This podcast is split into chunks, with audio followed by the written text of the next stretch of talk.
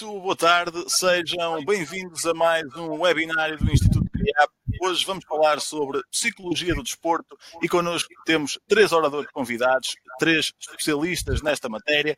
Começo por apresentar o professor Dr. António Rosado, professor catedrático em Lisboa, presidente da Sociedade Portuguesa de Psicologia do Desporto. Em segundo lugar, a doutora, professora doutora Túlia Cabrita, psicóloga clínica e do desporto, também docente na Universidade Lusíada de Lisboa. E, em terceiro lugar, o professor Dr. Miguel Neri, psicólogo clínico, membro da Sociedade Portuguesa de Psicologia Clínica e colabora com a Federação Equestre Portuguesa no apoio à equipa nacional da disciplina de obstáculos. Três oradores com muita experiência, uh, certamente será hoje uma grande oportunidade para os interessados saberem aqui um bocadinho mais sobre a psicologia do desporto, as suas nuances, a forma como implica uh, o rendimento, a performance, os resultados dos desportistas uh, e também será uma oportunidade para conhecerem quem integra o corpo docente da especialização avançada em Psicologia do Desporto do Instituto CRIAP. Recordo lá para casa, para quem nos assiste, que este webinário terá uma duração aproximada de uma hora e meia, durante a qual podem colocar as vossas questões na nossa janela de chat, que temos aqui do lado direito, na janela da sala virtual. Também podem pedir em qualquer momento o certificado de participação que valida aqui a vossa uh, presença neste webinário com os nossos três especialistas convidados. Muito boa tarde a todos. Obrigado, antes de mais, por terem aceito o convite.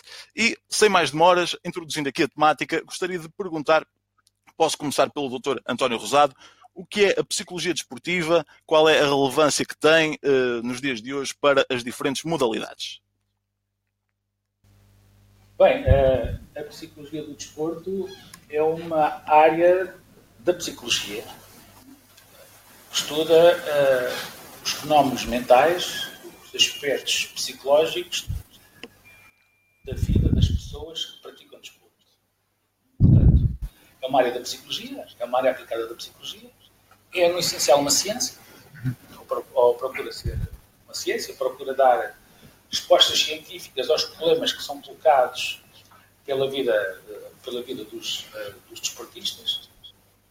Simultaneamente, é também uma área tecnológica, não apenas científica, mas também, também tecnológica. Portanto, há um conjunto de tecnologias, muitas, muitas algumas delas, sem grande até e ainda evidência científica, mas são as tecnologias que organizam as práticas, as práticas dos profissionais.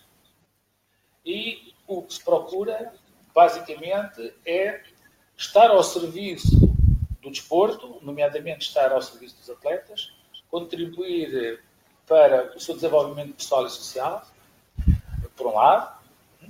O desporto é um instrumento fundamental, decisivo hoje, eh, no desenvolvimento humano, no desenvolvimento social, no desenvolvimento cultural das pessoas.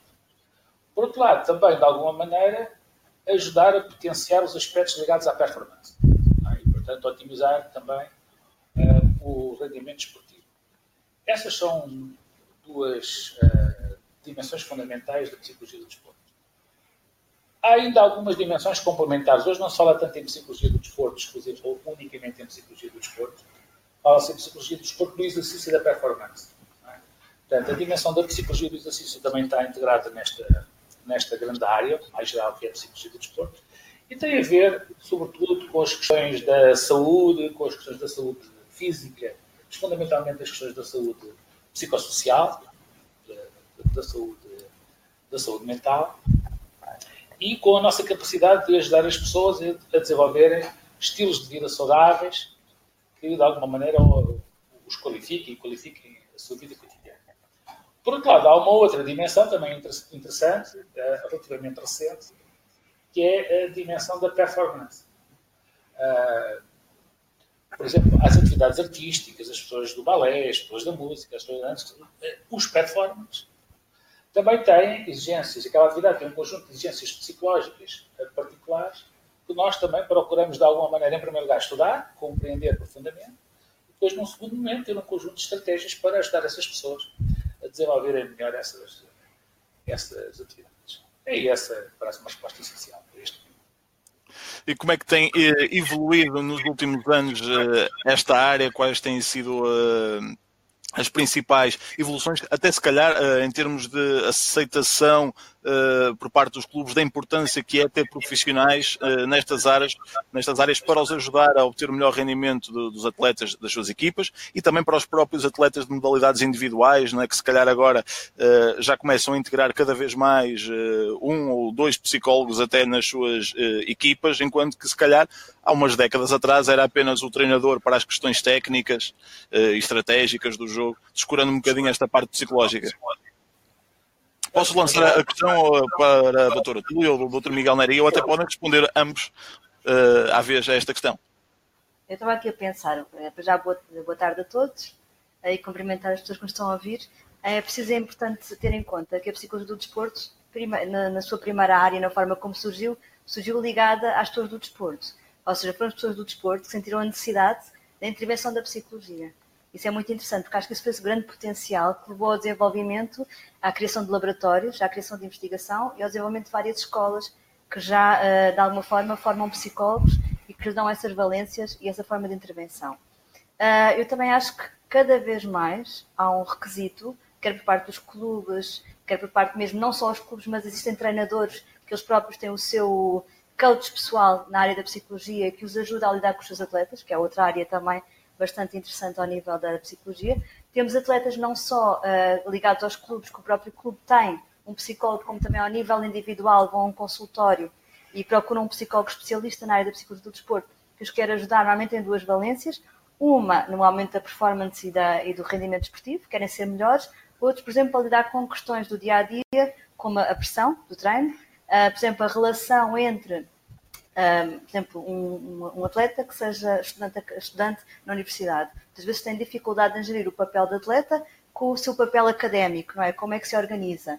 Depois também a gestão de familiar também, não é? Como é que, exemplo, nós sabemos que um atleta tem, um, tem uma, uma condição que é uma coisa boa, mas por outro lado que é o, o querer ser melhor e treinar mais, mas isso implica, por exemplo, a questão de passar menos tempo em casa com a família, Portanto, tem que abdicar de vários momentos familiares para se dedicar ao treino. Muitas vezes eles procuram-nos no sentido de, de, arranjar estratégias não é, para lidar com essas dificuldades que é a, a dimensão atlética da sua vida.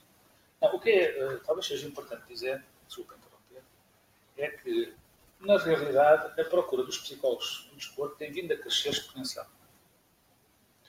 Uh, num primeiro momento, entendia-se o psicólogo do desporto e os psicólogos, de uma maneira geral, fundamentalmente como psicólogos clínicos, as pessoas tinham medo de ir ao psicólogo porque de alguma maneira pensavam é? uhum. que iam ser identificadas patologias, era, era, era mais a psicologia médica que dominava a psicologia? É? as perspectivas médicas, as perspectivas clínicas. A partir de um determinado momento, a própria investigação evoluiu naquilo que hoje chamamos de psicologia positiva, para perceber que a psicologia pode estar ao serviço do desenvolvimento de competências, de maximização da excelência, de maximização dos nossos potenciais. Uhum. E à medida em que a psicologia é entendida neste sentido, as pessoas estão mais abertas a dirigirem-se para, para as questões da psicologia. E o desporto cresceu muito, o desporto desenvolveu-se, o desporto profissionalizou-se.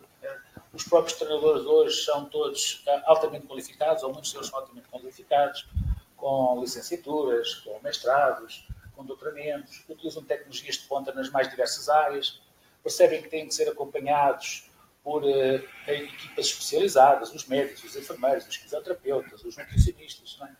É? Uh, e, naturalmente, num ambiente destes, pluridisciplinar, uh, de grande exigência de qualificação dos profissionais, o psicólogo desporto passou a ter um, um espaço. Uhum. Um espaço que ainda é um espaço, digamos assim, teórico, ainda não, ainda não ocupámos o território, é? Já ocupámos os territórios mentais não é? ou ideológicos, falta-nos agora ocupar os empregos. Eu gostaria até uh, de aproveitar para lançar agora uma pergunta ao Dr. Eh, Miguel Neri, uh, que vem na linha do que estamos a falar. Uh, é possível agora a um atleta profissional ou a uma equipa também profissional com determinadas aspirações a conquistar um determinado título, conseguirem fazê-lo descurando o aspecto psicológico? É possível e há muita gente que ainda trabalha sem psicólogos. Ou seja, aqui eu acho que há várias coisas importantes. Uma delas é no que toca à performance esportiva, que foi assim que nasceu a psicologia do desporto, é uma área específica, porque a psicologia do desporto depois engloba muito mais. Há uma coisa que nós não estamos a falar aqui ainda, tem, por exemplo, a ver com as questões dos riscos sociais no desporto, etc., que é um âmbito também de intervenção que não é virado para a performance, mas é virada para o bem-estar dos miúdos, para o desenvolvimento dos miúdos no, no, no clube desportivo, para, por exemplo, o papel, aí entra muito mais o papel uh, da mediação também com os pais, que muitas vezes é um problema levantado uh, no desporto infantil-juvenil pela maior parte dos treinadores. Isso é, um outro, isso é outro campo ainda muito grande, que dá, dá espaço para falarmos imenso, da psicologia do desporto. No que diz respeito à, à, à performance desportiva, como a coisa nasceu, a psicologia do desporto é mais uma área de treino, é encarada desta forma. Ou seja, os atletas têm a parte física, têm a parte técnica, têm a parte da nutrição, tudo isto foi evoluindo, cada vez mais técnica a trabalhar, e depois tem a parte mental, em que aqui a parte é feita como um treino de competências. O grande objetivo do psicólogo do desporto não é tratar alguma coisa, é adaptar a pessoa àquele contexto para tirar o máximo de rendimento.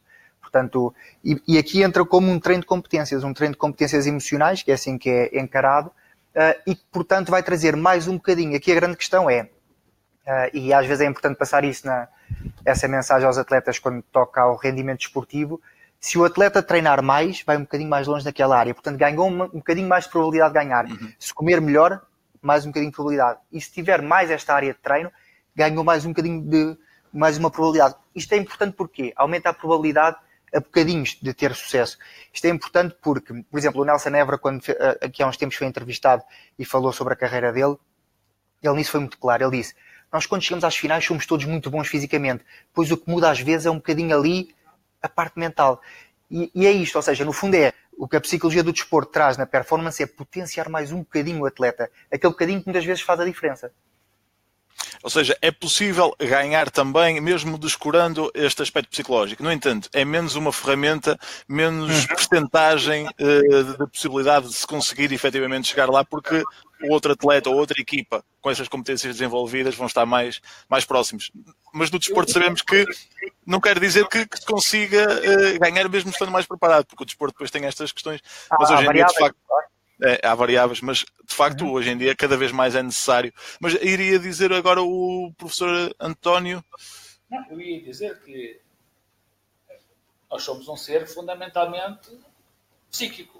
Uhum. É? E portanto é, a psicologia não acrescenta um pouquinho. Hum? A psicologia acrescenta muito. Uhum. Ah, não, sim. Não é? Agora, há dimensões do rendimento esportivo as dimensões psicológicas do rendimento desportivo, algumas resultam da própria prática desportiva e não da intervenção do psicólogo. Está claro? Não é? Porque eu, se viver situações de stress, vou aprendendo a lidar com o stress.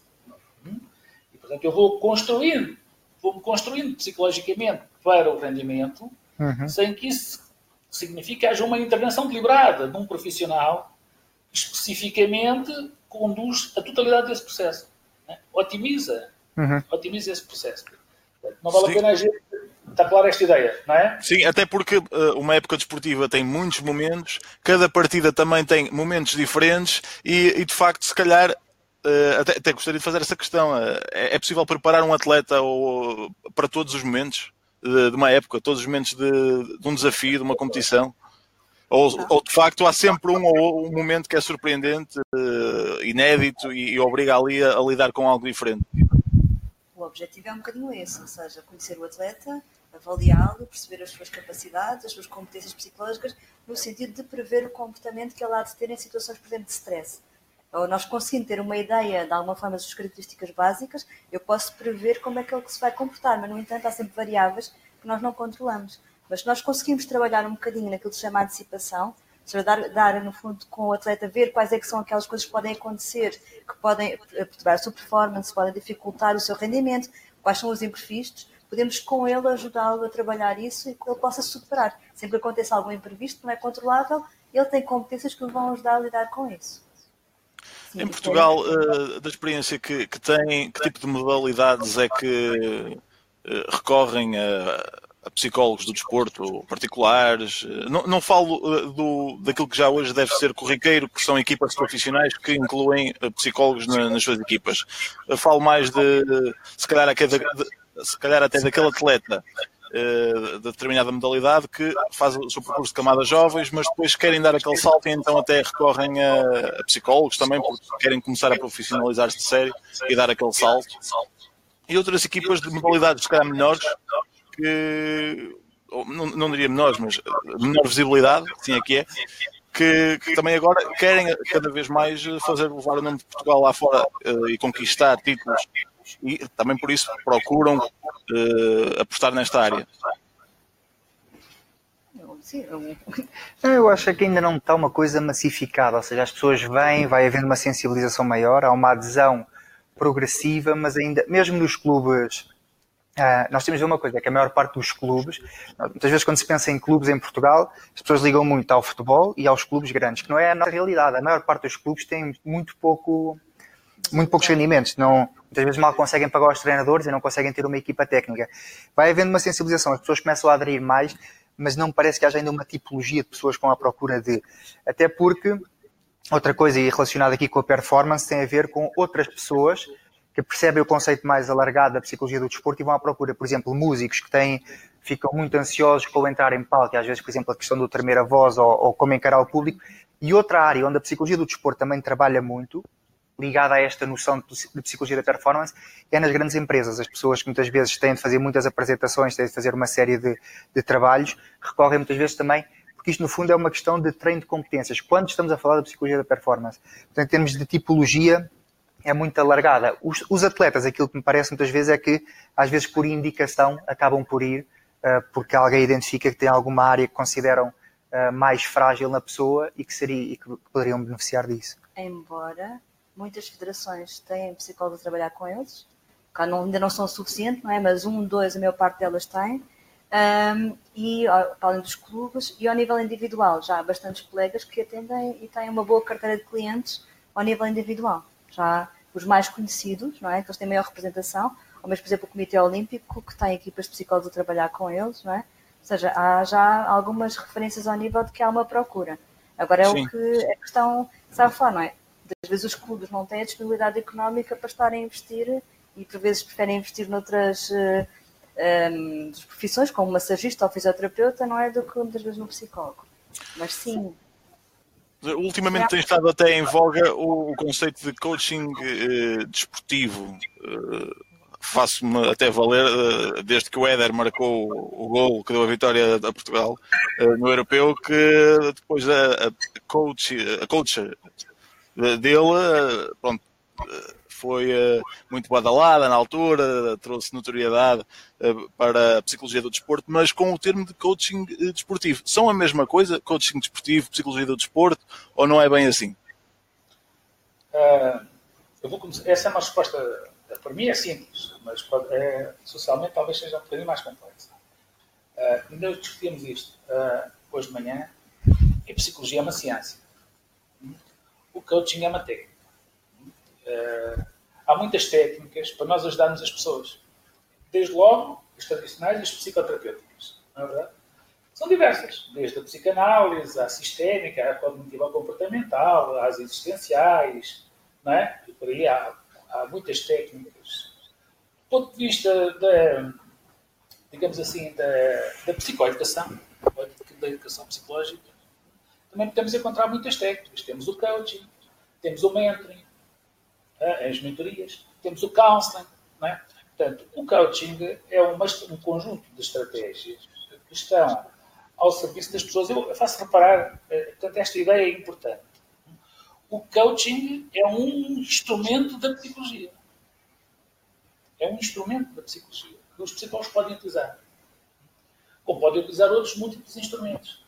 É, o que nos caracteriza, é, em teoria, enquanto grupo profissional, esta possibilidade de, em função dos problemas que as pessoas nos colocam, que as comunidades nos colocam, que as organizações nos colocam, nós utilizamos, de uma maneira eclética, uma diversidade de instrumentos.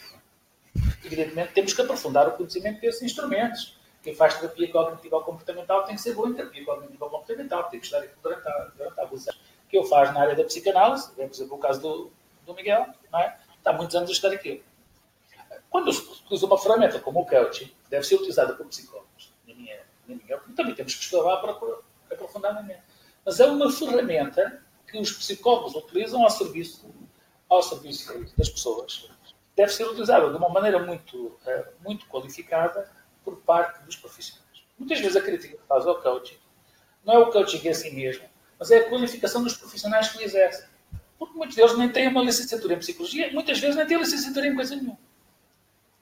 São coaches. E hoje há coaches de tudo.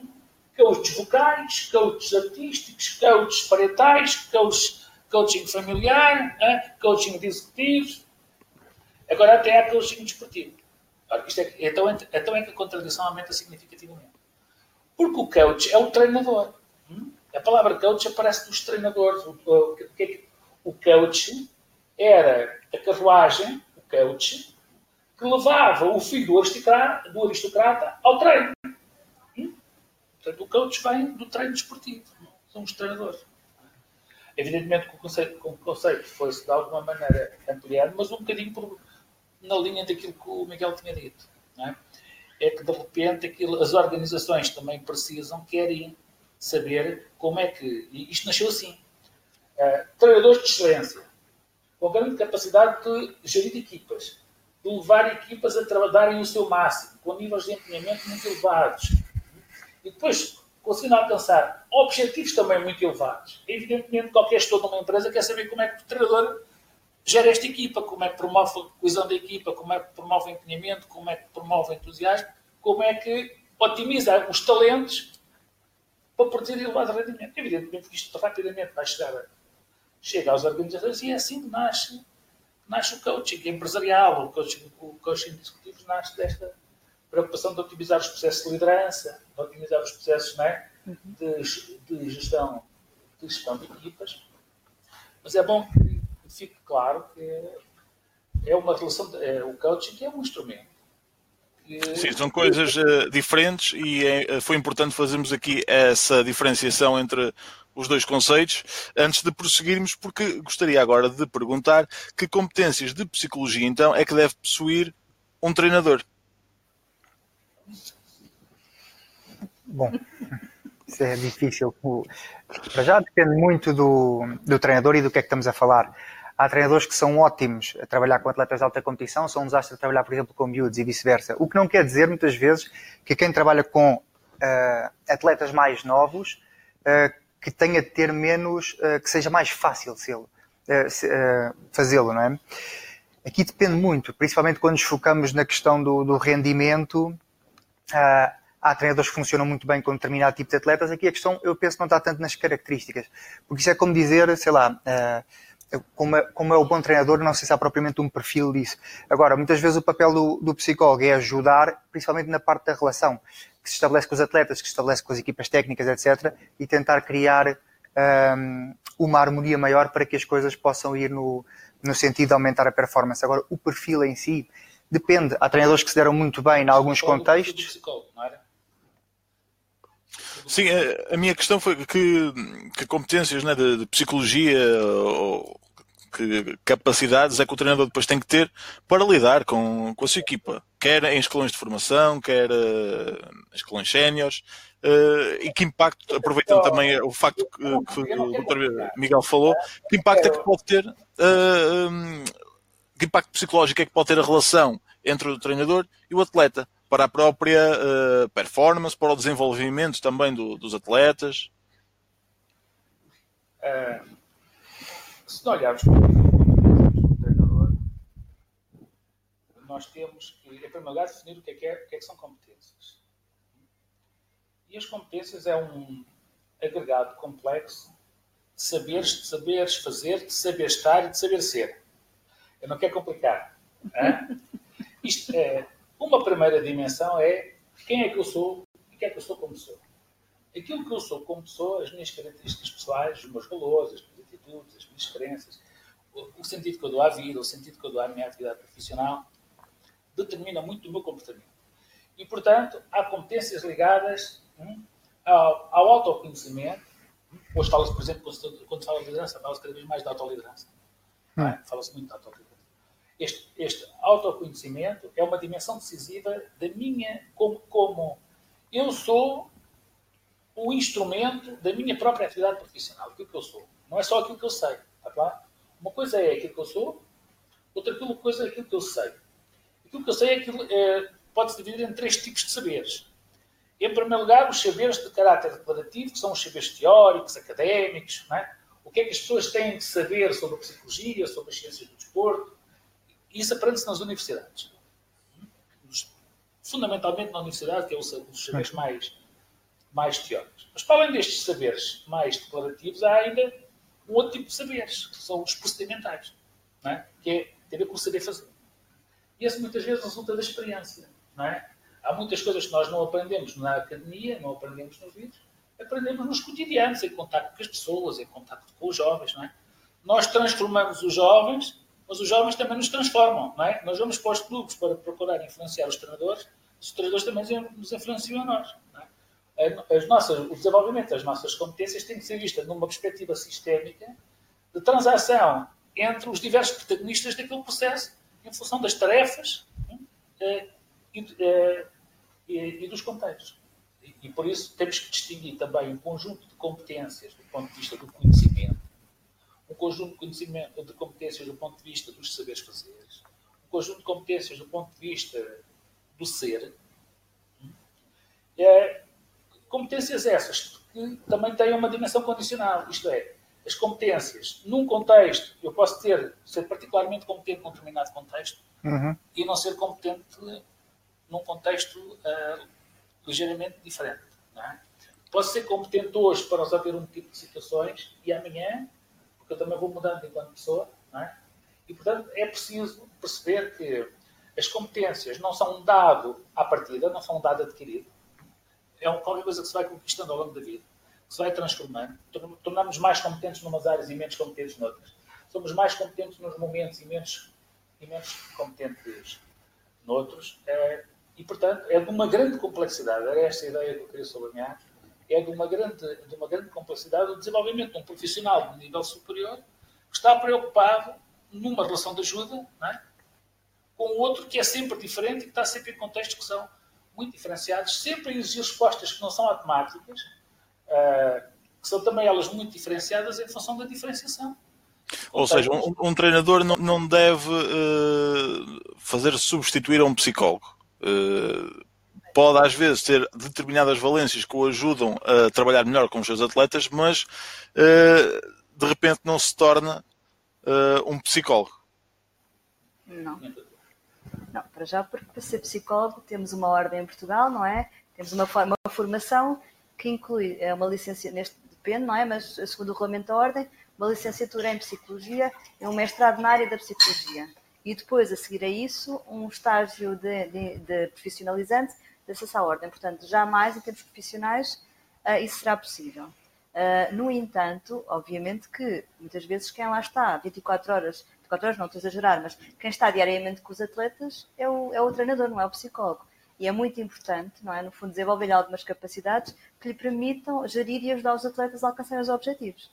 Aí, aí sim, obviamente não substitui, mas se calhar o treinador tem que ter características psicológicas que facilitem a relação com os atletas, como estavam a dizer, que lhes permitam liderar aquele grupo, que lhes permitam comunicar com aqueles grupos. Aliás, nós temos vários casos ao nível do futebol profissional, é? a questão que se chama, por exemplo, gestão de balneário dependendo das características psicológicas daquele treinador, a forma como ele lidera aquele grupo, ele pode ser aceito ou rejeitado pelo grupo de atletas e até pode ser despedido ou algumas coisas mais, mais complexas, não é? Às vezes as chamadas dificuldades psicológicas vêm daí o despedimento do treinador porque não, o grupo não o aceita porque ele não tem capacidade de gerir. Uh, doutor, doutora Túlio, como é que deve ser a relação entre o psicólogo e, e, o treinador, a equipa técnica, para também colaborar de uma forma ativa nessa gestão de balneário, nessa, uh, nesses eventuais também uh, conflitos que podem surgir em momentos cruciais, em que uma equipa pode não estar a render? De que forma é que o psicólogo pode e quando pode e deve intervir? A primeira coisa que o psicólogo não se pode esquecer é quem é o líder, é o treinador. Ou seja, quem coordena, quem está ali para levar os atletas e para motivar os atletas é o treinador. E o que o, o, que o psicólogo pode é ajudá-lo, conhecendo as características, avaliando os atletas e transmitindo ao treinador qual é que é a melhor forma de lidar com cada um daqueles atletas. Por exemplo, é uma das estratégias. Observando, não é? Porque uma das características e capacidades que nós temos, e um dos maiores instrumentos que nós temos ao nível da intervenção psicológica é a observação. A observação do comportamento do outro. E através da observação de treinos e competições, observando os atletas, nós podemos coadjuvar o treinador e ajudá-lo, de alguma forma, a chegar da melhor forma aos seus atletas. Agora, quem é responsável sempre pelo balneário é o, é o treinador, porque é ele que vai lá continuar sempre, não é? Nós vamos trabalhar uma vez por semana, duas horas, três horas, e não somos nós que temos a responsabilidade de levar aquela equipa à vitória, não é? A responsabilidade do treinador. Nós somos mais um técnico que ajuda e coadjuva na, nesse trabalho. Mas é a minha opinião. Um dos caminhos, uh, a não ser que uh, aí uh, alguém queira complementar, vi que houve alguma reação. Mais uma questão aqui, estava aqui a pensar no paralelismo, a questão do muitas vezes, principalmente quando há um processo pedagógico, porque muitas vezes o treinador, nós estamos a focar-nos muito no alto rendimento, em que os atletas já estão todos no nível, eh, enfim, muitas vezes estão a trabalhar por menores, não é? Porque já são todos muito bons e estão no nível de excelência. Mas muitas vezes o treinador, eh, na relação com o atleta, há uma série de coisas que estão à mistura eh, que se faz valer muito mais por aquilo que é, a pessoa que é, do que propriamente aquilo que sabe em alguns momentos.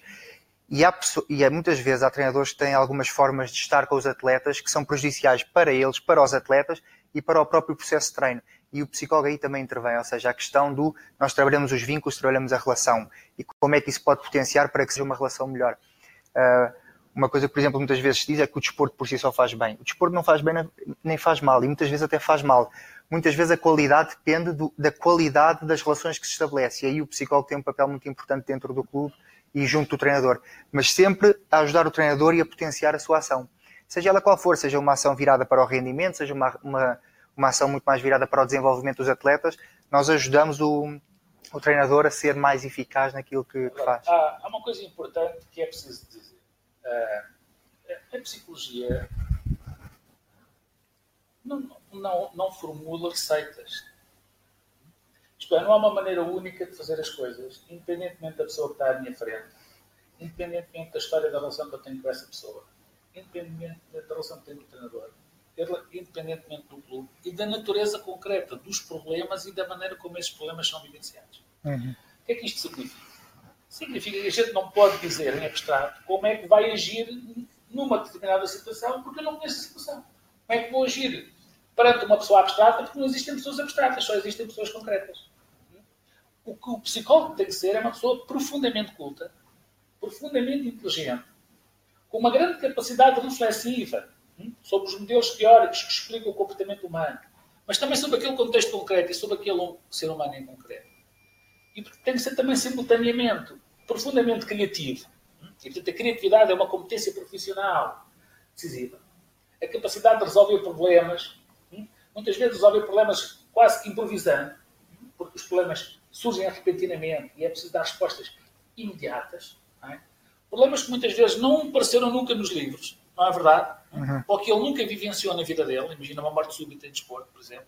Não é? E ele está lá e é preciso apoiar aquelas pessoas. E, e portanto, uh, é preciso olhar não tanto para as competências dos treinadores e dos psicólogos, mas sobretudo para uma outra coisa que, que eu acho que é particularmente interessante, são as metacompetências. Hum? Não basta pensar, é preciso aprender a pensar. Uhum. Hum? É, para resolver problemas, precisamos de uma grande criatividade profissional. É, e, portanto, esta, esta, isto torna a profissão particularmente difícil, mas também particularmente desafiante. Uhum. Hum? Não, é, não são procedimentos rotineiros que a gente edita todos os dias da mesma maneira, independentemente das pessoas. São coisas que nós passamos muitas vezes semanas a pensar como é que devemos resolver aquele problema como é que devemos ajudar aquela pessoa concreta com os problemas concretos dela com a maneira como ela concreta, eh, concretamente os vive. É gostava agora de aproveitar. Só, só para mais uma questão importante aqui, que tem a ver com, justamente com isso, que é a psicologia do desporto muitas vezes fica, é uma coisa que chama um bocadinho a atenção. O contexto em si, o desporto é popular, não é? Portanto, por si só convida, mas as pessoas gostam muito da, e os próprios atletas do falar da, da técnica, porque há, há, várias técnicas que às vezes são usadas, uh, as técnicas de visualização, as técnicas de respiração, etc. Mas, a, mas tem a ver com isto. Muitas vezes a técnica, e principalmente quando usada sem se pensar na situação, a técnica isoladamente não vale nada. A técnica são só coisas que uma pessoa usa, são uma espécie de ferramentas numa intervenção muito mais global. E as pessoas às vezes vão muito à procura das técnicas, que é uma coisa que, uh, mesmo a nível da, do, do, que é, do que são os manuais, fala-se muito das técnicas e aquilo torna-se atraente. Mas se uma pessoa não for capaz de pensar a situação, o contexto, a pessoa, é o mais importante. Uh, e só for aplicar técnicas, aquilo está condenado ao fracasso. Ou seja, é preciso uma pessoa uh, E, e, um psicólogo, seja qual for a área, tem de ser capaz de pensar aquilo que está uh, em jogo e aquilo que está ali. Depois, até as técnicas que se usam são pequenas ferramentas para potenciar um, a eficácia da intervenção. Porque as pessoas vêm muito à procura desta questão da técnica, porque é uma coisa. Uh, como é que eu faço? É, é? é, o como é que eu faço. Hoje em dia tudo se tenta resolver dessa forma. É o como é que eu faço, como é que se faz. É muitas vezes não é isso. Uh, a pessoa ceder a, a, não, não, não poder ceder a essa questão do como é que se faz. A pessoa tem de aprender a pensar e a resolver. Eu aproveitava uh, para uh, começar aqui a realçar algumas questões que nos vão surgindo pela janela de chat dos nossos participantes. A Filipa Miriam coloca esta questão. Uh, em desporto também se trabalham competências cognitivas com frequência, para além das emocionais, é a questão dela. Sim, se pensarmos questões, competências cognitivas, como por exemplo melhorar os níveis atencionais do atleta, uh, melhorar uh, a concentração. Ou seja, quando se pensarmos uh, questões cognitivas como essas, obviamente. As crianças. As cri... Sim, mas são mais emocionais, não é? Quer dizer, as crianças não. As crianças é que nem que eu acredito. Tem uma, uma, uma forte dimensão cognitiva. Vezes... as atitudes têm uma dimensão de crença, têm uma dimensão afetiva. Mas, na realidade, é evidente que nós trabalhamos do ponto de vista cognitivo, do ponto de vista emocional, do ponto de vista relacional, não é verdade? Uh, mas estas coisas também não se separam umas das outras. O cognitivo influencia o emocional, o emocional uhum. influencia o cognitivo, e isto tudo em interação determina a, a relação que estabelece com, com os outros. Está claro? É bom fazer essas divisões, mas elas são muito. São muito tem, tem fronteiras que são uh, algo uh, transparentes. Só, já agora, sim, só, sim. só acrescentar, naquele momento que o atleta está a tomar uma que está a fazer alguma coisa, ele pensa, ele sente e ele age, não é? Portanto, não é só, ele não é só alguém que está a prestar um processo cognitivo, alguém que está a ter uma emoção, não, naquele momento, não é? Ele tem que pensar o que é que vai fazer, tem que sente o que é que está a fazer e tem que tomar uma decisão sobre o que é que vai fazer. Portanto, tudo isso interage e mais, momento. Para ajudar aqui o Nério, é? evidentemente que há também um processamento inconsciente e uma determinação uhum. inconsciente do comportamento. Não é só o que eu penso que me faz agir, mas é aquilo que eu não penso que me faz agir. Não é? Portanto, há uma estrutura inconsciente que a psicanálise procura de alguma maneira, ou uhum. as, as, psicologias dinâmicas procuram de alguma maneira desocultar, uhum. que é determinante do meu comportamento. E depois há as determinantes conscientes, falam dos inconscientes, com dimensões afetivas, que claro. determinam as cognições com determinações, uhum. é? com cognições que acabam por também determinar os afetos, e tudo isso num contexto a determinar a ação. Uhum. Não é? Uhum. Então, a nossa capacidade de gerir esta multiplicidade de variáveis é uma verdadeira obra de arte. Uh, usando até a informação que uh, partilharam agora na, na, resposta a estas uh, últimas questões. Nas idades de formação, privilegia-se, sobretudo, o desenvolvimento pessoal e social em detrimento de, de, dos resultados da técnica, é? de, da performance, uh, porque, se calhar, começando por trabalhar as emoções, trabalhar uh, os relacionamentos sociais, só assim é que a longo prazo se poderá chegar mais longe, conquistando vitórias, depois trabalhando um ou outro aspecto mais cognitivo. É assim? Eu acho que... Essa é a resposta da realidade. Eu acho que isso é aquela coisa que toda a gente quer ouvir, mas é completamente mentira. É. E nós falava com um atleta de alta competição que me dizia o seguinte: dizia-me assim, Miguel, isto funciona da seguinte maneira: toda a gente, eh, os treinadores dos miúdos, dizem que o importante é desenvolver, mas depois 99% a única coisa que quer é ganhar. E é verdade, mas isto é difícil porquê? Porque o desporto de formação está muito virado ao avesso. 1% dos atletas que praticam desporto em clubes, 1% chega à alta competição. E quando estamos a falar de alta competição, não estamos a falar de ser campeão do mundo. Basta chegar à seleção nacional, qualquer coisa. Portanto, e, e muitos dos atletas que chegam à seleção nacional, nem ninguém os conhece, a não ser no, no futebol, nas outras modalidades. Ou seja, portanto, 1%. E muitas vezes o que acontece é uh, os jovens atletas, e muitos deles sem terem propriamente nenhuma aspiração particular de vir a ser profissionais, são treinados como se fossem séniores, são treinados como se fossem profissionais. Isto por parte dos treinadores e encarados assim dentro dos clubes. Isto por si só é um trabalho gigante que o, trabalho, que o psicólogo do desporto tem dentro dos clubes, que é tornar os ambientes muito mais saudáveis, começar a ter em consideração uma série de aspectos que são importantes no desenvolvimento, porque não basta fazer desporto. há, há experiências muito negativas e há, muitas, há muitos jovens atletas que abandonam o desporto porque tiveram uma má experiência e porque foi mal conduzida. Portanto, o fazer só desporto por si só não funciona. E este é um papel que tem a ver um, com o papel do psicólogo no desporto de formação e que é muito importante. Um, Já agora, sim, sim. Não, ia juntar que, por exemplo, ao nível, há modalidades que as crianças começam muito cedo a patinagem. Eles começam com 4 anos. Uma criança que não comece, com, comece depois dos 4 anos a patinagem já não vai para a alta competição que era uma coisa que me assustou no outro dia que estávamos a falar. Eles começam muito cedo e começam muito cedo com treinos muito intensos, no sentido de um futuro, não é? Do corpo tomado de determinadas características, que só vai ser possível com este tipo de treino muito cedo. Portanto, começam a ser logo muito cedo, muito castigadas, relativamente a esta estrutura de treino que o Miguel estava a falar. Isto significa o quê? Que há uma dimensão da psicologia do desporto que é a psicologia política do desporto. Isto é, é da nossa responsabilidade uhum é da nossa responsabilidade identificar aquilo que de alguma maneira é alienante do humano. Nós estamos ao serviço do desenvolvimento humano. E o desporto só estará ao serviço do desenvolvimento humano se nós pudermos identificar, diminuir ou eliminar uhum. tudo aquilo que é uma ameaça do desporto ao desenvolvimento humano. E há muitas ameaças do desporto ao desenvolvimento pois é. humano. É. é por isso que o Miguel falava em riscos psicossociais. Ele fez uma tese sobre bullying, bullying no desporto. E, efetivamente, há muita violência no desporto sob muitas formas que nós temos que procurar eliminar. Algumas formas, não é só a violência nos estádios, nem a violência dos espectadores. É a violência do treinador para os atletas, é a violência dos pais para os atletas, é a violência dos uhum. próprios atletas uns com os outros, para os, para os treinadores e, e para os pais. É?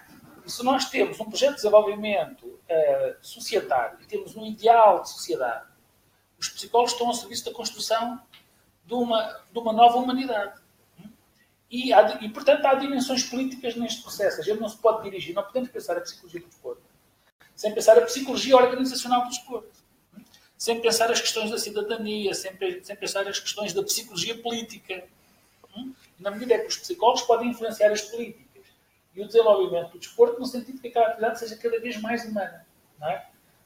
Sozinhos temos dificuldade. Por isso é que nós nos organizamos em sociedades, como a, uhum. Sociedade Portuguesa de Psicologia do Desporto, é? na ordem? Então, podemos ter uma palavra a dizer do ponto de vista societário e do ponto de vista daquilo que a gente chama de psicologia comunitária, não é? nós também podemos influenciar nas variáveis comunitárias que depois são elas que claramente são, estão sendo fastas para os indivíduos. Uhum. Não é? E a nossa a intervenção não é direta sobre o indivíduo, é indireta sobre a comunidade que depois vai afetar o, o, o, o indivíduo. Essa dimensão da psicologia comunitária do desporto também é também é muito importante e não tem sido muito enfatizado. Uh, sinaliza aqui mais uma questão da Filipa Miriam no chat, uh, relacionada com os processos de treino. Uh, tentando aqui fazer uma súmula da questão, eu penso que o que ela quer perguntar é de que forma é que se consegue aplicar a psicologia do desporto a um processo de treino determinado, trabalhando, logicamente, em consonância com o treinador, mas como se consegue colocar a psicologia num processo de treino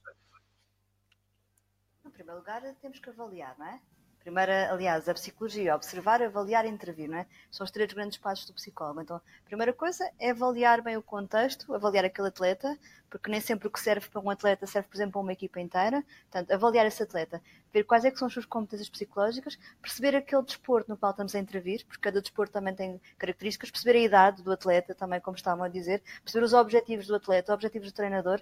Depois de avaliar bem a situação e avaliar bem o atleta e observá-lo também, então aí fazemos um programa de intervenção psicológica, por exemplo, o tal treino de competências psicológicas. E então aí recorremos às tais ferramentas ensinamos os atletas a utilizar essas ferramentas, ajudamos o atleta a utilizar em várias situações, quer no seu dia a dia, quer em momentos de crise também, essas ferramentas, no sentido de otimizar o seu rendimento desportivo, reavaliando objetivamente sempre, uh, vendo se o caminho que estamos a fazer é aquele, também porque vão aparecendo normalmente em psicologia, e quem está habituado a trabalhar em psicologia, muitas vezes trabalhamos com o chamado sintoma, não é? Quer dizer que começamos a trabalhar numa dimensão e assim que essa dimensão começa a ter algum alívio e menos uh, carga psicológica, outras coisas surgem, não é? Portanto, quer dizer que no meio do percurso podem surgir novas problemáticas e novas áreas a intervir. Então vamos reavaliamos, voltamos a fazer um programa e voltamos a, a concluir esse programa. Podemos fazer, e sempre seria o mais eficaz, com o treinador, é? que seria isso ótimo, é? até porque há questões que podem ser colocadas no treino e desenvolvidas no treino pelo próprio treinador, e então aí seria um bocadinho, talvez, não sei se os colegas querem complementar, mas esta é a base da intervenção psicológica no contexto desportivo. Eu acho que depende muita coisa daquilo que aparece, mas, por exemplo, para ser um bocadinho mais concreto, para as pessoas pensarem que isto não é só no, no, no, nas ideias. Imaginemos, por exemplo, olha, a questão da, da, motivação ao longo da época, ou ao longo do, do, do percurso desportivo. As pessoas, às vezes, um um, uma das grandes dificuldades que às vezes atletas têm é hum, estabelecer objetivos, que é uma coisa que parece relativamente simples. Porque quando uma pessoa pergunta qual é o objetivo, o objetivo é ganhar. Ok, o objetivo é ganhar para toda a gente, não é? A questão é, muitas vezes, o de compor o objetivo maior em objetivos mais pequenos e objetivos execuíveis, uh, muitas vezes possível quantificáveis para a pessoa, não só vai, a pessoa, à medida que vai atingindo determinados objetivos, vai se motivando ao longo do tempo. Portanto, isto sendo uma técnica dentro de qualquer coisa maior para a pessoa, por exemplo, trabalhar a motivação ao longo do tempo. Porque os processos de treino muitas vezes obrigam que as pessoas, uh, para chegar ao, ao sucesso, uh, têm de passar por horas e horas e horas e horas de treino que ninguém vê e de sacrifício. E portanto muitas vezes há pessoas que não, enfim, não, não, não querem, há pessoas que gostavam mas que a dada altura acabam por desistir porque sentem que estão a treinar para nada. E portanto uh, o manter a motivação ao longo do tempo, por exemplo, pode, há, há, aqui uma forma de ajudar, mas isto é só uma área, por exemplo, uma, uma problemática uh, específica. O, depois, o tipo de intervenção que se faz depende muito daquilo que aparece.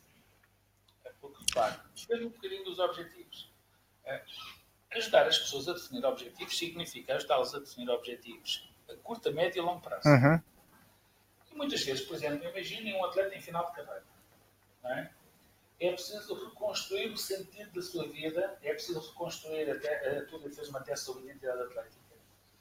É preciso construir e investir numa nova identidade, que não a identidade que teve tão investida durante aqueles anos todos. É preciso dar um outro sentido à vida.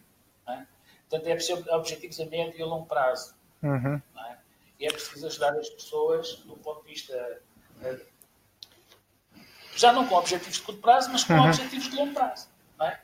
Ora, o que é que isto significa? Significa que tudo fica muito dependente do que é que a pessoa precisa. Claro. Não é? E em função daquilo que a pessoa precisa, nós podemos encontrar estratégias muito diversas para ir ao encontro de, dessas necessidades. A Joana Rodrigues coloca a seguinte questão: eh, nas camadas mais jovens, como ajudar a lidar com o bullying no desporto? Hum. É a tua área. Com o bullying no desporto. O bullying está. A questão do bullying no desporto está a começar a dar os primeiros passos uh, em Portugal e mesmo lá fora. Há muita coisa, ou seja, há países que, principalmente a Austrália e a Inglaterra, que desde mais cedo têm uma tradição muito maior de se preocuparem com este tipo de questões. Uh, em, uh, tudo que é intervenção no clube tem de ser sistémica. Aqui o papel do, do psicólogo passa muito por organizar os programas, implementar e desenvolver os programas junto das pessoas.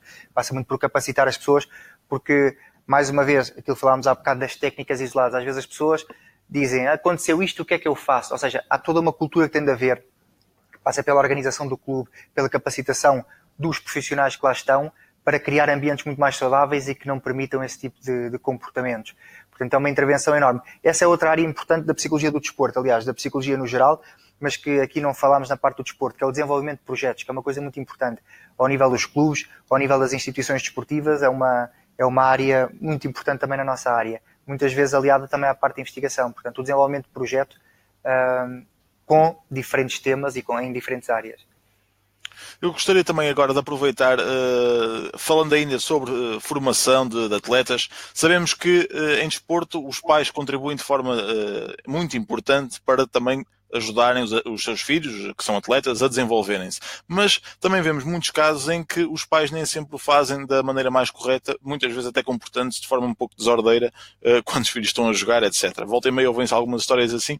Minha questão é, como é que os psicólogos podem intervir uh, juntamente com os pais, de forma a também potenciarem o, o melhor que eles podem trazer para os, os filhos, uh, colaborando de uma forma mais uh, profícua, melhor, para todos os envolvidos, mas claro que com o objetivo final de ajudarem o atleta a desenvolver-se da melhor forma.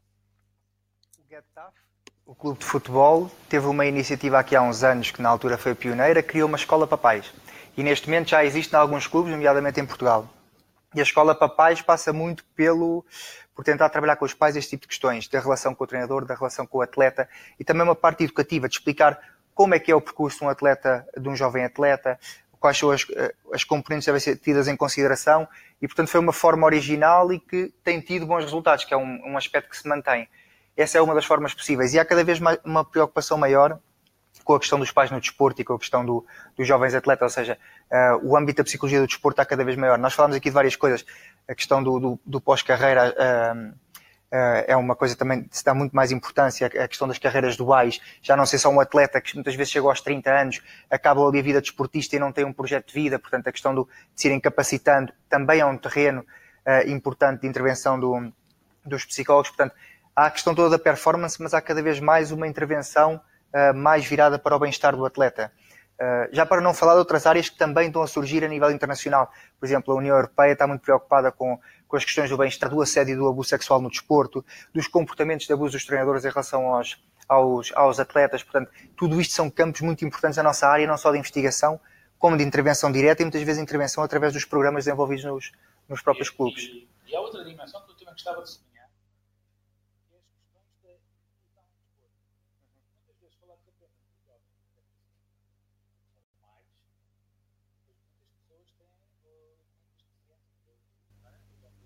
desporto uhum. para pessoas com deficiência, não é?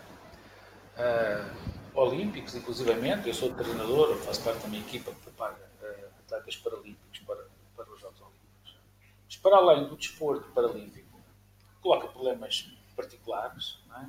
há muitas pessoas uh, que precisam ser integradas na prática desportiva por múltiplas deficiências, muitos, uh, muitos jovens, e o desporto inclusivo e a psicologia que suporta as atividades inclusivas é também, pode ser muito interessante para muitos de vós. Uh, doutor António, uh, a Kátia aqui no chat questiona o seguinte: em Portugal, a psicologia do desporto tem sido aplicada em programas mais dirigidos à população geral, programas para sensibilização da importância da atividade física, pegando até nesse chavão de incluir cada vez mais pessoas na prática desportiva, quer por recreação, mas também prática desportiva, já agora uh, em clubes, integrando modalidades. Uh, a atividade dos profissionais da psicologia do desporto tem sido fundamentalmente ligada às questões do treino desportivo, à questão do treino dos jovens atletas, ao acompanhamento dos atletas de, de alta competição. Agora, nós vamos estendendo essa análise a novos públicos. Por exemplo, os públicos, eh, as pessoas com deficiência, por exemplo. É? é um novo público. Alguns programas de intervenção. Pessoas na terceira idade. Sim. Está claro? O, o, o desporto é. Há desporto na infância, há desporto na adolescência, há desporto na idade adulta, há desporto na terceira idade, há desporto na quarta idade, há desporto de rendimento, é? há desporto educativo, há desporto ligado às questões de desenvolvimento. Então, digamos que nós podemos ajudar a nossa população que pratica atividades físicas e desportivas, que pratica exercício, ao longo de toda a vida, nos múltiplos contextos e para muitas problemáticas muito variadas. Significa que, do ponto de vista profissional, considerando o campo profissional, nós temos um campo profissional potencial, campo potencial, digo, digo bem, muito aberto e muito futuro.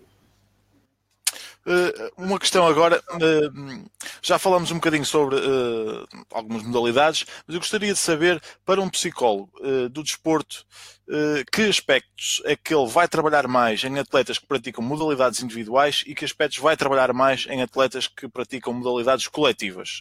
ou se há aqui alguns que devem ser em comum, grande parte né, dos aspectos psicológicos de um atleta, se calhar deve tê-los em qualquer uma destas circunstâncias, mas há alguns que, que sejam diferentes, que se trabalhem mais, por exemplo, nas equipas, não é? A união entre ajuda, a solidariedade, não sei, vou dar aqui algum exemplo. Mas para um psicólogo do desporto, qual é o, a diferença ao nível do desafio, de, daquilo que ele quer capacitar? Esquecer que são pessoas, não é? E na sua individualidade são trabalhadas por nós, independente de serem uh, desporto individual e desporto coletivo. E a importância da singularidade e da especificidade de cada uma das pessoas com quem vamos trabalhar. Quer dizer que eu tenho que avaliar e saber o que é que aquela pessoa precisa trabalhar. Depois também, embora uh, esteja muito ligado aos esportes coletivos, esta ideia da, de equipa e dinâmica de equipa, eu costumo brincar e sempre ouvir alguns comentários dos esportes individuais, porque eu venho mais dos esportes individuais, é que ninguém treina sozinho. Então quer dizer que, mesmo nos clubes, a dinâmica de clube que ultrapassa um bocadinho aquela coisa do passar a bola para a direita e para a esquerda e saber que eles conseguem fazer essa relação é importantíssimo. Por exemplo, nós temos algumas modalidades em que um, campeonatos, agora pensando um bocadinho mais na, na, na alta performance, por exemplo, campeonatos da Europa, do mundo são em agosto. A maior parte das épocas desportivas acaba em junho. Se eu não trabalhar a dinâmica de grupos daquele clube ou daquela federação, aquele atleta individual não tem ninguém para trabalhar com ele. Ou seja, chega quando vai competir em agosto, não teve ninguém para treinar. Porque ele, por exemplo, da esgrima, do judo, o que seja, ele não pode treinar sozinho. Ele precisa, de, até no atletismo, é precisa da companhia dos seus, dos seus colegas para treinar as suas capacidades e habilidades para poder competir em agosto. Portanto, a dinâmica de equipas é algo que ultrapassa um bocadinho, isto responder um bocadinho àquilo que estava a dizer, esta ideia de que só uh, nos esportes de equipas é que se trabalha a dinâmica de grupos. Não. Eu conheço alguns treinadores que, a início de época, por exemplo, nos seus clubes, para a parte da preparação física, trabalham muito a dinâmica de grupo daquele clube e daquele grupo de trabalho, porque aquele grupo de trabalho é um corpo, não é? Que vai ter que se entreajudar e vai ter que chegar ao final da época, independentemente de ter lá um campeão e ter outros que estão lá, uh, no fundo, para facilitar o caminho daquilo, ou por exemplo no ciclismo, em que, embora muitas das vezes há um que vai ganhar, se a equipa que for durante o percurso não for acompanhar e ajudar para ele chegar à vitória, ele não vai conseguir. Portanto, sendo um desporto individual, no ciclismo, a dinâmica de equipa é fundamental para também para trabalhar. Portanto, o que eu gostava de salientar é que a avaliação daquilo que está no momento é o mais importante, que vai delimitar e vai, de alguma forma, lançar os nossos objetivos de trabalho. Os atletas que praticam modalidades individuais, eh, uma vez que tudo depende eh, deles em termos de performance, eh, são mais suscetíveis a sentirem componentes de pressão psicológica do que os atletas que praticam modalidades coletivas? Ou não é necessariamente um. Depende, depende das características individuais de cada um. Nós temos atletas em equipa, não é? Que têm fracas capacidades psicológicas, por exemplo, não conseguem gerir o stress e a ansiedade e têm imensa dificuldade e caem, não é? Como temos outros individuais que, pela resiliência, pelo facto de estarem sozinhos, conseguem ser muito mais fortes e trabalhar uh, e conseguir lidar face a isso. Mas eu recordo que temos um colega, aqui um trabalho que o professor Rosado orientou na, na âmbito das atribuições causais, que é um colega também que vai dar aulas no curso, por exemplo, relativamente às atribuições causais, esse colega verificou que, face ao insucesso, em situações de insucesso, os atletas atribuem muito mais responsabilidade à sua individualidade e à sua performance naquele momento e àquilo que eles fizeram do que, do que nomeadamente, por exemplo, a equipa. A equipa, o insucesso, é distribuído mais por todos os membros da equipa. Portanto, claramente, vai havendo diferenças relativamente à forma como o atleta se sente numa dinâmica ou noutra. De, de qualquer forma, eu não, eu não, gosto muito dessa distinção entre desportos individuais e desportos coletivos. Há muitos desportos individuais, a variabilidade é muito grande. E há muitos desportos coletivos, a sim, variabilidade sim, sim, desempenho é. é muito grande. E, portanto, a gente estamos a colocar no mesmo saco pois, coisas que podem ser completamente diferentes do ponto de vista do envolvimento psicológico, das exigências psicológicas e até dos perfis daquelas pessoas. É? é talvez dicotómico demais. Hum? Considerar desportos individuais e desportos coletivos, Sim. ir à procura de diferença, porque os desportos individuais é uma coisa muito lata. Hum? Até pela individualidade da pessoa é? com quem estamos a trabalhar, não é? Desde o atletismo, é a ginástica, a ginástica Sim. rítmica, não é? E, portanto, a variabilidade é muito grande, essa distinção é, é, é interessante, mas pode ser enganosa na nossa interpretação depois do comportamento das pessoas. O que é que pode justificar eh, quebras súbitas de rendimento eh, quebras inesperadas até, teoricamente, por exemplo, casos em que, vamos pôr no ténis, um, uh, um Federer ou uma Serena Williams limpam uh, os adversários até à, à ronda finalíssima e depois perdem contra um underdog, ou casos em que, por exemplo, no futebol, tivemos o, o Brasil na altura do Mundial que se realizou lá, em que também conseguiram praticar bom futebol, chegaram às meias finais, perderam 7-1 com a Alemanha, algo que ninguém estava à espera. Ou seja, quer num caso individual, quer, quer noutro, como é que se explica? Porque eu até acho uma impressão uh, pessoal, como é lógico, mas que se, uh, uma derrota assim tão catastrófica e tão surpreendente deve-se mais às vezes a, a, questões psicológicas, porque é o que parece, parece que houve ali algum elemento psicológico que não funcionou uh, e, daí o, o inesperado. o, que é que o que é que faz justificar estes acontecimentos? Uh, fala-se uh, do colapso psicológico. Colapso. Ou de, eu, diria, eu diria que as pessoas têm, brincando um bocadinho, têm umas brancas coletivas. Hein? Há uma espécie de colapso coletivo. Eu, uh, que é, evidentemente, uma,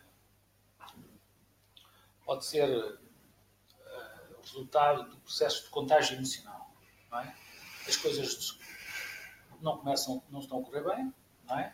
há uma quebra pontual uh, do rendimento, as pessoas de repente ganham a sensação de que eu não sou capaz de lidar com isto, está claro? Não, é? Portanto, não há estratégias para enfrentar aquilo, preocupações consigo mesmo, preocupações com o rendimento esportivo, uhum. uh, medo, e portanto é uma, uma envolvente emocional muito forte que lhe retira discernimento?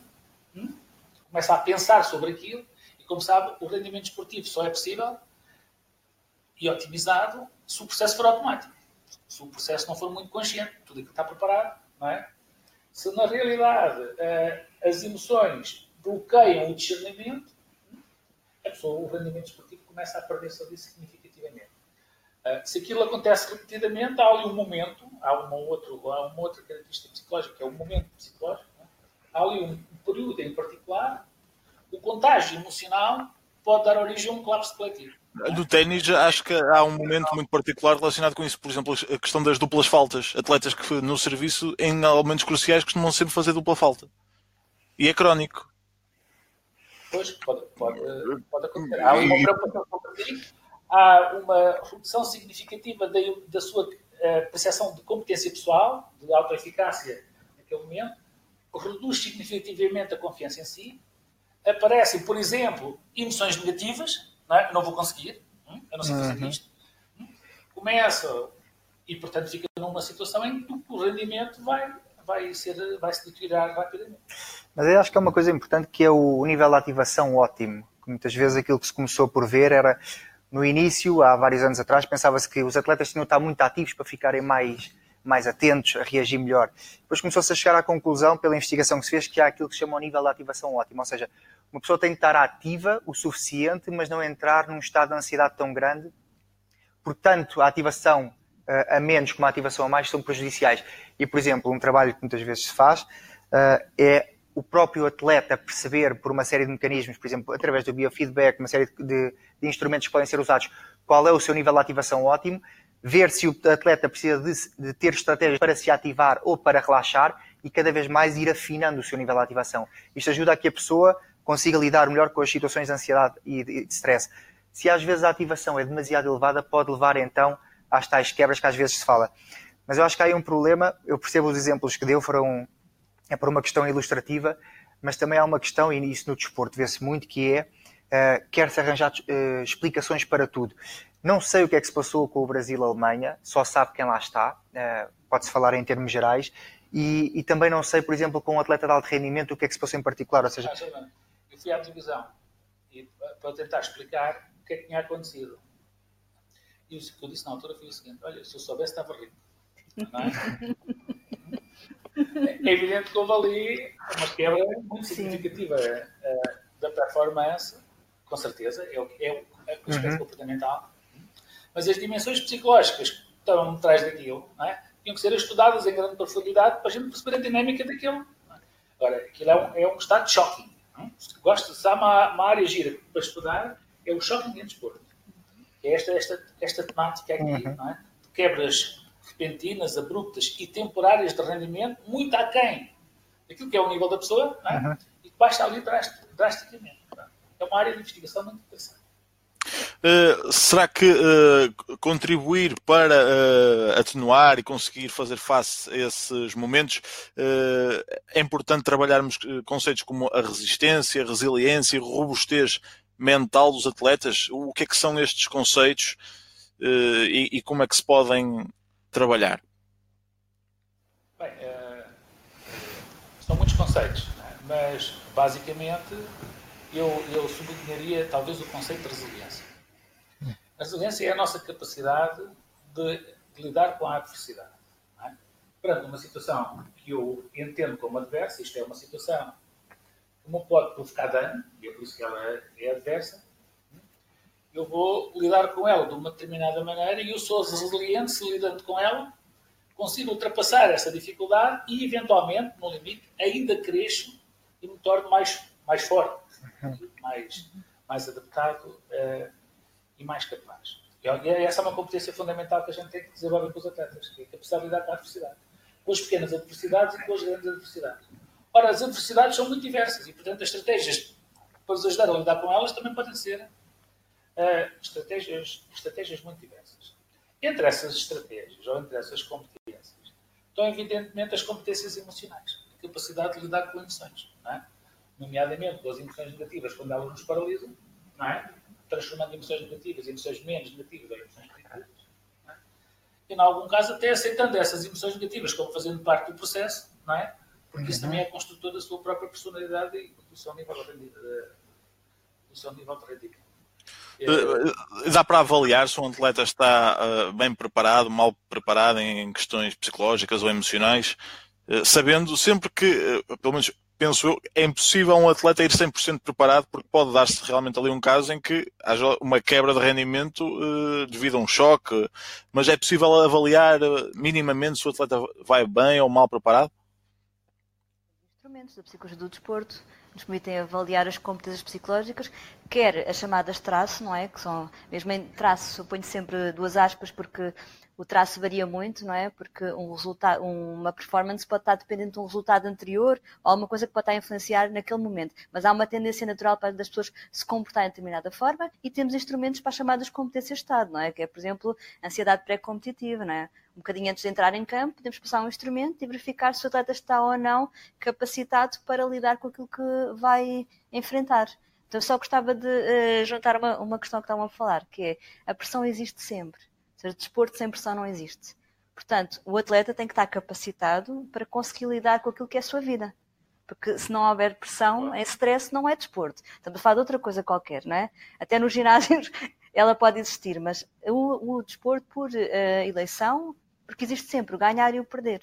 Portanto, é importante ajudar o atleta nessa resiliência que falavam, a saber lidar com o vencer e a saber lidar com o perder. O, o perde, não é? E não desistir e continuar a lutar naquela. Isso que falou do Brasil, não é? Eu admiro imenso a questão dos atletas, não é? Como é que eles, uh, uh, não queria dizer assim, usar assim uma, uma palavra assim menos, mas como é que eles levaram 7 a 1, não é? Durante, uh, no sábado, não é? Naquela prova, e segunda-feira estão a treinar. Eles não desistiram, eles não deixaram de jogar, não é? Não meteram uma, um, um chapéu preto na cabeça e não desistiram da modalidade. Eles estão ali, não é? Portanto, o que é que os faz? Lidar. E também lidar com a vitória. Porque eu ganhei, mas eu quero continuar a ganhar. E há quem diga que é mais difícil ir à frente do que no segundo lugar, não é? Porque o primeiro lugar, manter uma vitória e continuar a ganhar e ajudá-los a lidar com isso também é muito importante. Há um conceito em psicologia que nunca ninguém estudou muito, que é a nicofobia. Nicofobia é o medo da vitória. Né? Quando tu estás num patamar muito elevado, não é verdade? Medo do sucesso. Uhum. E que é o sucesso? É uma ameaça. Né? Tens que bater o nível. Tens que corresponder às expectativas de, de, muitas, de muitas pessoas. É? E portanto, também isso pode constituir uma fonte de stress. Uhum. Não é só o não conseguir que é fonte de stress, é? É um elevado nível de stress que depois também constitui especificamente uma fonte, uma fonte de stress. E há um tempo para isso. Pois é. Eh, já ouvi falar aqui do termo atribuições uh, causais. Uh, gostava também para aproveitar para lá em casa ficarmos a conhecer um bocadinho melhor o que são as atribuições causais em desporto e como é que podem influenciar a, a vida de, de um atleta. Eu posso ou posso começar depois. Eh, uma, um exemplo engraçado é quando vemos os, os, jogadores a comentarem os jogos. No final, não é? O senhor jornalista vai lá e vai comentar, ou o treinador no fim diz que, por exemplo, eh, falharam porque choveu imenso só porque foram roubados, não é? Ou, seja, nós, ou então, ganhámos porque somos os melhores do mundo. Quer dizer que no desporto há uma tendência a tentar justificar as causas daquilo que lhes aconteceram dos resultados esportivos. Isso é a base das atribuições causais. É porque, o que, o que é que me levou a ter aquele determinado resultado e como é que eu posso justificá-lo perante os outros. Isso claramente, se calhar, é a base das atribuições causais. Se queres complementar com uma. As atribuições causais é aquilo que a gente atribui a causa das coisas que nos aconteceram. É? O que é interessante é que a gente atribui segundo um determinado processo cognitivo que pretende proteger a nossa autoestima. É? Ou proteger-nos a nós. É? Por exemplo, temos tendência a fazer uh, atribuições causais uh, do sucesso a causas internas. Eu fui muito bom na performance, eu tive um grande resultado porque eu sou muito bom, ou eu, tive uma, eu sou muito inteligente, portanto tive um grande resultado no teste. Mas o teste for negativo, eu faço atribuições externas. O teste era muito difícil, a professora não, é, não gostou de mim. Não é? E é isto que nós chamamos, é uma espécie de enviesamento das atribuições causais. Aquilo que é das coisas não é objetiva, é subjetiva e é determinada por um conjunto de enviesamentos humanos, de raciocínio, cognitivos, deturpam a verdadeira causa daquilo que uhum. aconteceu. No sentido de nos proteger. É, é isso que a gente chama o erro fundamental da atribuição causal. Os atletas que uh, por vezes não, não se dirimem de responsabilidades e, e assumem uh, falhei, não, não tive o resultado que queria por, eh, porque tive uma estratégia, uma abordagem errada, estive mal tecnicamente. Uh, se calhar são aqueles atletas que mais facilmente conseguem reconhecer os erros e por isso aprender uh, com eles e voltar a apresentar-se em competição já mais acautelados para esses eventuais erros e colmatar um ponto fraco, eventualmente. Ou, ou as atribuições são mais questões momentâneas e porque depois também há o caso de não desmoralizar demasiado quando, quando as coisas correm mal e nós sabemos que, que foi por nossa causa. Uh... Nós, nós, nós sabemos que há processos, digamos assim, ingênuos, intuitivos de atribuição causal, podem constituir erros de raciocínio. E uma das nossas tarefas é ajudar as pessoas a raciocinarem bem. É? Portanto, a fazerem as atribuições causais adequadas. É um processo que se chama de reatribuição causal. É? Evidentemente, muitas vezes as causas uh, uh, são, organizam-se sob a forma de um conjunto de erros. E, portanto, também é da nossa responsabilidade ensinar os atletas a lidar com o erro. Ou ensinar os treinadores a lidarem com as situações de sucesso. E, portanto, o, muitas vezes a, a ideia é que as pessoas percebam que os erros são qualquer coisa que é temporário. É qualquer coisa que faz parte do processo de ensino-aprendizagem. É errar que a gente uh, que os erros podem ser uh, informações úteis para nós progredirmos. São uma informação até acerca do nosso nível de progresso.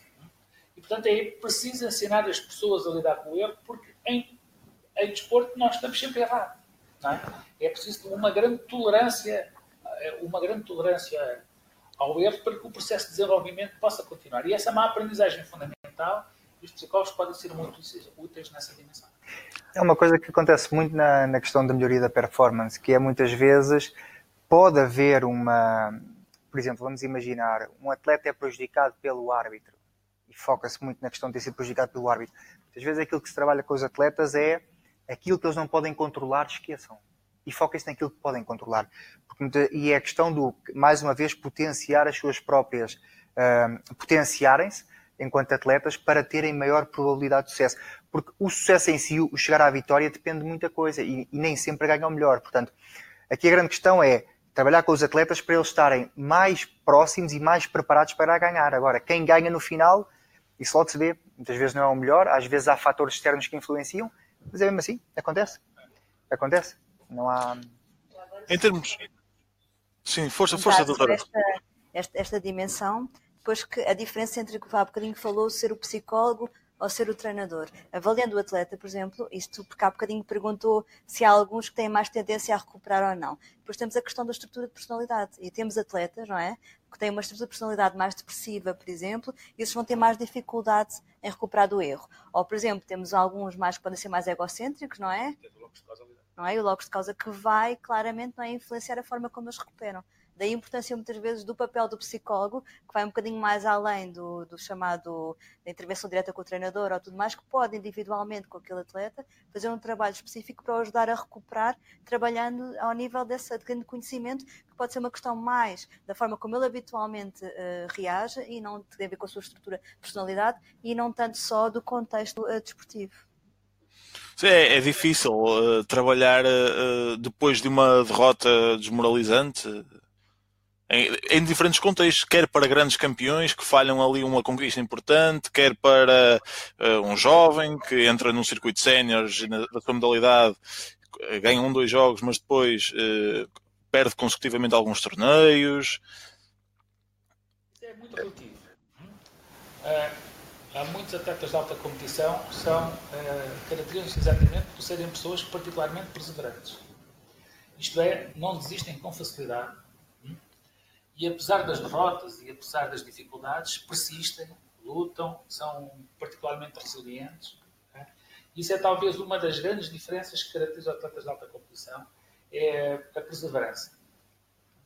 Portanto, apesar daquilo ter corrido mal, ele entende que correu mal daquela vez, não tem necessariamente de correr mal da próxima, que o sucesso é fundamentalmente uh, produto do trabalho e, portanto, muitas vezes uh, encontram energia para começar o treino, como se não aquela derrota não tivesse acontecido. E utilizo essa derrota como uh, uma informação para otimizar os processos de treino.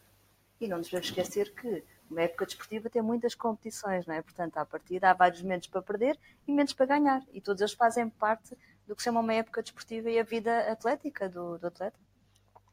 Uh, uh, força, força atletas, por isso é que a questão do serem modalidades individuais ou coletivas depende muito, porque muitas vezes, o, principalmente, às vezes é feito um trabalho com o grupo, de gerir o grupo, o estilo de liderança do treinador para com o grupo, a harmonia das relações entre o grupo. Isso é uma coisa, há vários níveis de intervenção isto a nível do grupo, mas também existe muita intervenção com o atleta individual, que aqui é igual, quer sejam modalidades individuais ou coletivas, que é, no fundo, tornar o atleta o seu maior adversário, independentemente de, de ter outros adversários. Ou seja, o atleta tem de levar as suas competências ao máximo. E esta é a grande questão aqui da, da psicologia do desporto, que é treinar aquele tipo de competências e levar as suas competências ao máximo.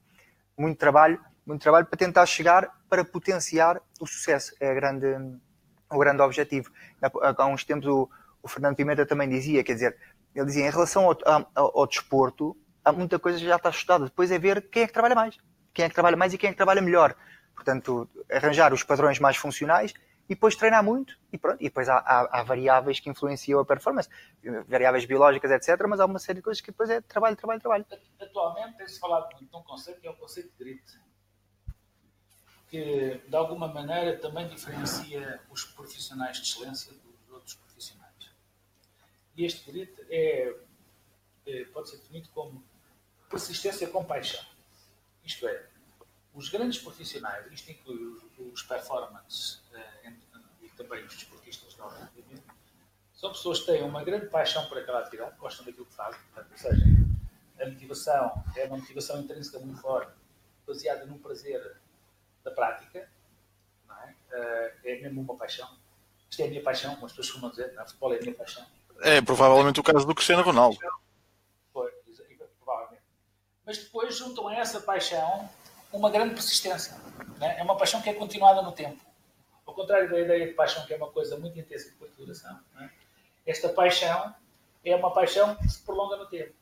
E como ficam 10 anos da vida deles, 15 anos da vida deles, aquilo que gostam muito, com elevados níveis de empenhamento, com elevados níveis de dedicação, com elevados níveis de, entusiasmo, com elevados níveis de atenção, com elevados níveis de concentração. Na é verdade, todas as variáveis se reúnem para que depois sejam é, realmente atletas de excelência. Eu valorizava essa dimensão dos afetos, portanto, a paixão, não é? Uh, e esta dimensão da perseverança, que também tem a ver com os afetos, naturalmente. Eu preservo porque gosto, não é? Uh, mas valorizava a perseverança como uma qualidade decisiva, uma, uma ética de trabalho, como tu estavas a dizer, não é? Isto é preciso é quem trabalha mais, não é? É, é preciso também tra trabalhar bem, com certeza, claro. não é? Mas a perseverança é este trabalho continuado ao longo do tempo, que é muito difícil? Exige, a prática desportiva exige muitos sacrifícios, é preciso estudar, perceber os sacrifícios que os atletas fazem, os sacrifícios que os pais fazem, não é verdade? Os sacrifícios, os sacrifícios que os irmãos fazem, muitas vezes, porque a gente... Uhum quando a gente olha para a psicologia do desporto, muitas vezes olhamos apenas para o atleta, mas temos que olhar para a família do atleta. Temos que olhar para os pais, mas não é, os pais não são toda a família. Também lá estão os outros irmãos. E muitas vezes até são descurados, hum, porque aquele é o campeão, toda a atenção da família se concentra no campeão da família, e muitas vezes descuram os outros, os outros membros da família, que muitas vezes se queixam de falta de, falta de atenção. E muitas vezes temos que olhar para as mulheres dos atletas. Hum, aos maridos? Aos maridos das atletas? Têm, aos maridos das atletas, é? exatamente. Eles têm uma carreira, mas as carreiras delas muitas vezes desaparecem para dar espaço à, à, à carreira do, do, do, marido. E, não é e há aí uma espécie de, hum, de alienação, há, há, algumas formas de agressão que a gente devia ter em particular atenção também. Portanto, a gente, quando olha para a psicologia do desporto, não pode olhar só para o atleta. Está claro? é uma parte importante, mas não é a totalidade das preocupações da psicologia do desporto. E é difícil para o psicólogo conseguir, eh, por vezes, blindar o atleta para esses fatores, quer da, expectativa que às vezes até são os próprios pais que têm em relação aos filhos que, têm, que lhes dizem que eles têm que ganhar, ganhar, ganhar. E se de facto o rapaz não, não tem ainda a, qualidade para o fazer pode ficar ali um pouco desmotivado. Uh, pressões também de mulheres, agora até se fala muito do caso do, do Icardi que é um avançado do Inter de Milão que tem a, a gente dele, é a mulher dele e às vezes ainda faz pior emenda que o soneto na, na imprensa e, e contribui para a destabilização do jogador como é que se consegue blindar uh, um atleta deste? Porque depois o psicólogo abandona uh, o trabalho com o atleta e ele vai para a sua casa e tem que ser capaz de, de conseguir lidar com isso sem que o afete. Há mecanismos para ajudar? Lá está, voltamos um bocadinho aos mecanismos, quase como nós trabalhamos com aquilo que nos trazem e com aquilo que é o importante. E há sempre um transfer, as coisas não ficam não se passam ali na intervenção e depois não tem um efeito, ou seja, tem um efeito que é, nós no fundo estamos a, a dar ferramentas à pessoa e estamos a potenciar a pessoa uh, em várias áreas para que possa ter padrões mais funcionais no, no seu dia a dia. Portanto, é uma coisa que é trabalhada ali e depois vai para outros contextos. A questão é difícil, sim, claro, é muito difícil, uh, seja na psicologia do desporto, seja noutra área, é sempre o trabalhar com as pessoas uh, é, é complicado, mas sim, depende muito daquilo que trazem. É difícil a questão do do como fazer. Blindar, o que é que é isso do blindar? Uh, não sei se me faz entender. Sim, sim, sim. Se calhar é mais desblindar. Não é? blindar do, do fechar ou do proteger. Não é? A gente tem que proteger o atleta eh, em algumas circunstâncias, mas noutras circunstâncias não. Não é verdade? É preciso dar autonomia ao atleta. É preciso torná-lo uma pessoa reflexiva, mas reflexiva sobre o desporto, reflexiva sobre eh, qual é o sentido do desporto na sua própria vida. Em que medida é que o desporto é um benefício para si, mas também em que medida é um benefício para a sua família, ou é um prejuízo, é um benefício para si e um prejuízo para a sua família. É preciso tornar aquela pessoa adulta, reflexiva, uhum. crítica, atenta, é? para que ela própria possa encontrar as soluções para os seus problemas. É, e aí é que está, talvez, a, a, a nossa competência fundamental. Uhum. Que eles não dependam sempre de uma prescrição do médico ou de uma prescrição do psicólogo acerca do que é que devem fazer da sua própria vida. Não é verdade? Autorregulação. Eles têm que tomar em mãos a sua própria vida. Tomarem decisões acerca do que é que é verdadeiramente importante para eles. E nós estamos lá para ajudar neste processo de eles próprios construírem um mecanismos de leitura da realidade que lhes permitam resolver os seus próprios problemas. E os problemas são múltiplos, ligados ao mundo do desporto, nomeadamente, com certeza, a relação com a família. Uhum. Muito obrigado, doutor António, doutora Túlia e doutor uh, Miguel. Uh, estamos a aproximar-nos uh, do fim do webinário. Eu gostaria agora de fazer aqui uma referência à especialização avançada em Psicologia do Desporto do Instituto CRIAP, em que integram o corpo docente. de que forma é que esta especialização está estruturada? Que conteúdos aborda? Alguns falamos aqui ao longo desta sessão, mas se pudessem partilhar um bocadinho dando a vossa perspectiva sobre os objetivos a que se propõe esta especialização? Bem, esta é uma, eh, esta é uma especialização de pós-graduação para pessoas que já têm licenciaturas em psicologia. Eh, até já uma especialização relativamente avançada, pressupõe já que as pessoas têm uma formação, muitas vezes até de licenciatura, eh, mestrado, portanto, a gente procura encaminhar essas pessoas para refletirem durante algum tempo, de uma perspectiva, numa abordagem eclética, sobre todas as questões, estas que aqui foram referenciadas, mas também muitas outras, sobre as questões da, da psicologia do desporto. Basta notar, por exemplo, que nós não, não há só formação na área especificamente da área da psicologia do desporto. Muitas vezes os psicólogos também sentem necessidade de conhecer os processos de para uhum. compreender o contexto, para compreender o processo. Uh, há algumas áreas ligadas à metodologia do treino, para eles perceberem como é que, como é que um treinador pensa a época, como é que planeia a época, que são microciclos, macrociclos, uh, como é que se faz o desenvolvimento da uhum. força, uhum. da velocidade, da resistência, da técnica, da tática. Portanto, para compreender um bocadinho uh, os contextos sociais onde vão trabalhar. Depois, evidentemente, há uma multiplicidade de de reflexões que preparam, a gente espera que preparem as pessoas para poderem uh, aceder a, ao grau de especialista em psicologia do desporto da ordem. Para ser, para ser psicólogo pela ordem, vai ser necessário uma especialização em psicologia do desporto. Uh, há também uma exigência europeia, no sentido do Europsi, que é psicólogo europeu. Vai também na direção tem que os, psicólogos, não é porque é psicólogo clínico pode intervir na psicologia do desporto, é preciso fazer uma uhum. formação uh, específica nessa, nessa área, mas a ideia fundamental é que as pessoas possam ser psicólogos do desporto. Uh, e, portanto, há aqui já um conjunto de créditos que vão nessa, nessa direção. De qualquer forma, uh, a pós-graduação também é acreditada pela Ordem dos Psicólogos, portanto, há já aqui uma garantia de que este processo é um processo que pode potenciar o desenvolvimento de competências dos psicólogos. Com aplicação em vários contextos, eh, várias modalidades. Vários contextos. Há claramente o contexto do desporto, em primeiro lugar. Há depois também o contexto do exercício. Uh, talvez o contexto da performance, haverá referências também aos contextos uhum. da performance. E quer para o desporto de alta competição, quer para o desporto uh, com jovens, apoiando os diversos protagonistas. E os diversos protagonistas são apoiando os atletas, apoiando os treinadores, porque está aqui uma dimensão de aconselhamento aos treinadores, uhum. Também é, muitas vezes, não foi aqui muito abordada, mas, mas é significativa. Uh, apoiando os próprios dirigentes desportivos. Há muitas uhum. decisões uhum. que pesam e que têm impactos psicológicos uh, importantes. E nós vamos considerar isto a diversas dimensões, desde, as diversas, desde, desde a dimensão mais individual, centrada sobre o estudo da personalidade e as variáveis mais individuais, até às dinâmicas grupais, proximo-grupais, até às questões mais gerais, ligadas, por exemplo, às questões da psicologia organizacional, ligadas às questões. Uh, enfim. Muito obrigado, uh, Dr. António Rosado, Doutora Túlia Cabrita, Dr. Miguel Neri, pela vossa participação aqui neste webinário. Foi sem dúvida uma oportunidade uh, grande e muito valorosa para ficarmos a saber um bocadinho mais sobre as temáticas sobre as quais vai falar a especialização avançada em Psicologia do Desporto e compreendermos também alguns conceitos sobre esta própria uh, área.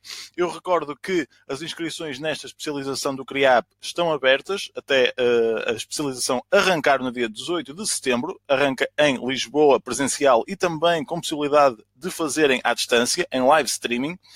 E uh, podem também pedir o certificado deste webinário em qualquer uh, momento. No entanto, uh, no chat já aparece aqui uma chamada de atenção para esse próprio certificado, para facilitar aqui o vosso pedido. Da nossa parte uh, é tudo por agora. Este webinário vai ficar disponível em gravação e também na nossa página de podcasts em www.soundcloud.com barra Criap. Podem também consultá-lo através das nossas uh, redes sociais. E da nossa parte agora é tudo. Muito obrigado e até uma próxima.